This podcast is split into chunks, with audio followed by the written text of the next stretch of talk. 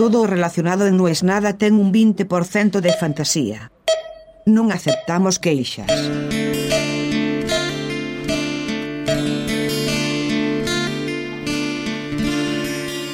Son más de las 8 y casi nunca grabo tan tarde. Alguna vez conté que hay una cosa de mi mecánica que es grabar siempre a la misma hora, que tendría sentido en un podcast diario si el podcast diario fuera de noticias. Las noticias tienen una hora que se llama la hora de cierre. Lo que no entró antes de esa hora, bueno, ya no va a entrar tampoco. That's what she said. Pero en este caso no tiene un sentido. Alguna vez me puse profundo y pensé que en realidad grabar a las 7 de la tarde se debe a que es el tiempo en que yo necesito que pase durante todo el día para encontrar en mi cabeza algo que tenga ganas de contar. Pero hoy sí, este podcast debería ser de noticias. Porque hoy dije muchas veces en el día una palabra que no había dicho nunca. Es curioso, en 47 años de vida, encontrar que hay una palabra que sabes qué significa, que alguna vez escuchaste pero que nunca dijiste. Y no solo eso, sino que en un mismo día la dijiste muchas veces. Esa palabra es calima, calima, con C. Y no fui el único que la dijo. En esta ciudad hoy todo el mundo habló de la calima, que es el fenómeno, siempre me gusta la palabra fenómeno porque te salva, cualquier cosa puede ser un fenómeno, es el fenómeno climático por el cual hoy aparecieron todos los autos coches, dicen los españoles, de esta ciudad, con un tizne marrón naranja. Es más, hay muchas fotos del amanecer completamente naranja. Como si fuera Mad Max. De hecho, hoy me dijo un amigo, con el presente que vivimos, Mad Max es un cuento de niños. Tiene razón. Pero hoy además el cielo estaba como en Mad Max, completamente naranja. Es más, yo abrí la ventana, tengo una sillita en una especie de patio de la oficina, y todo está como cuando hay una tormenta de arena, pero claro, estamos lejos de la arena. Lo más lindo de todo es que esa arena llegó hasta Suiza. Y más aún, que esa arena viene del desierto del Sahara. En Andalucía es más usual el levante, el viento caliente, que viene a veces con arena. Pero hacia arriba de Europa no es usual. Bueno, a mí me gustó sinceramente. Primero porque no tengo coche, entonces no me importa. Pero segundo porque me gusta la idea de que haya un fenómeno físico, meteorológico, que se encargue de decirnos, che, che, pará, que vos crees que vos vivís en un lado y los otros en otro, y que tu vida no está en absoluto conectada a ellos y que ellos están a su suerte y vos estás a la tuya. Pará. Que al fin del día el mundo es uno solo. Y si lo vamos a joder todo, lo vamos a joder para todos. No sé, me gustó esa idea de en una ciudad tan, ¿cómo lo digo? Nacionalista. Alguien les diga, che, che, no, no, ¿para qué?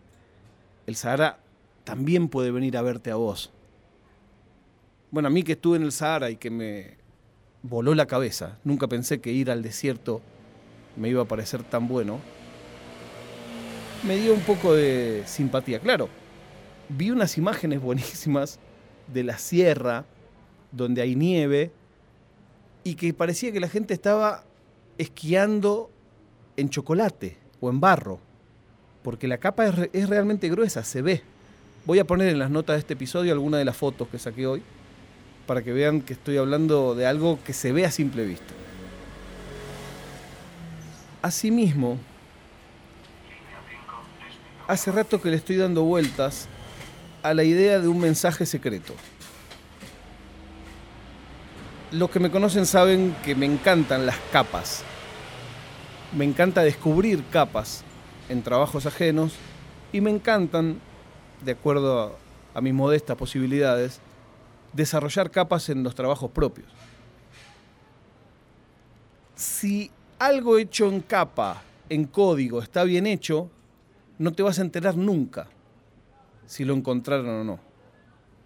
Porque no es tampoco de alguien de vuelta andar diciendo que agarró tal referencia o tal otro o tal otra.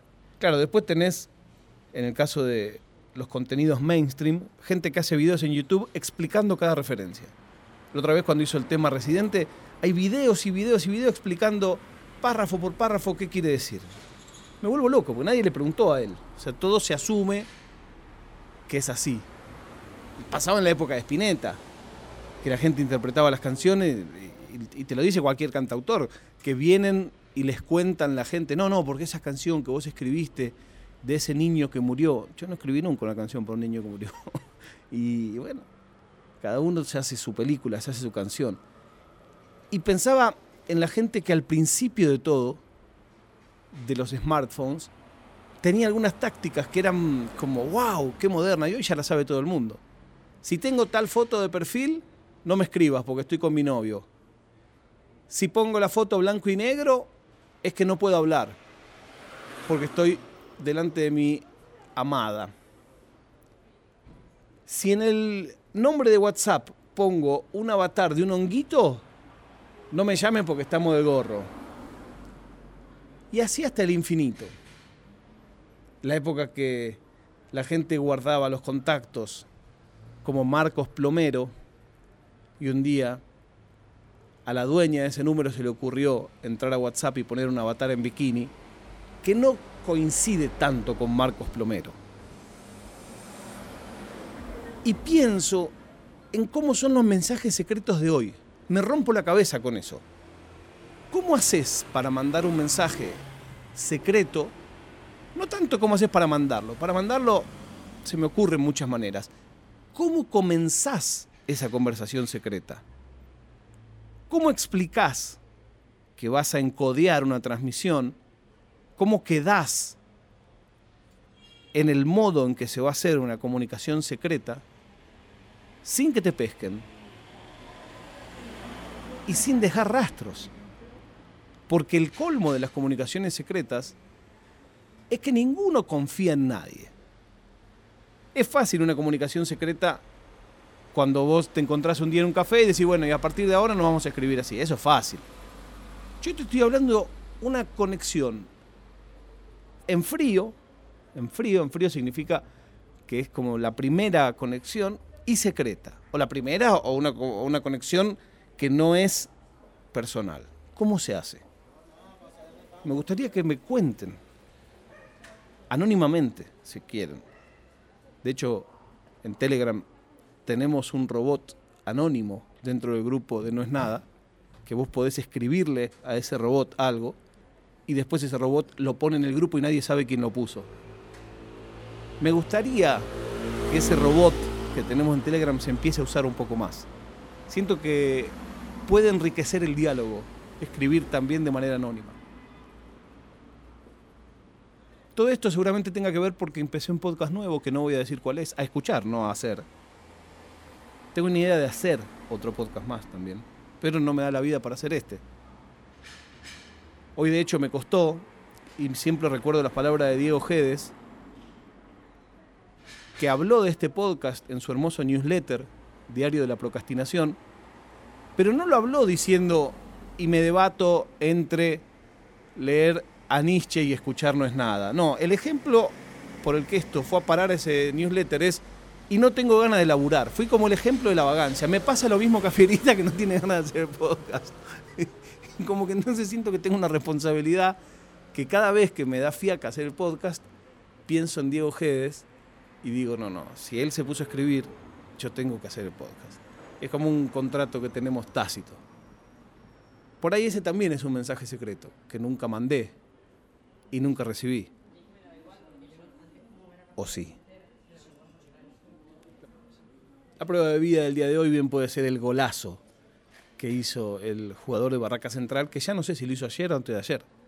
Entonces es una prueba de vida que no tiene valor ninguno. Pero bueno, algo es algo o mejor dicho, no es nada.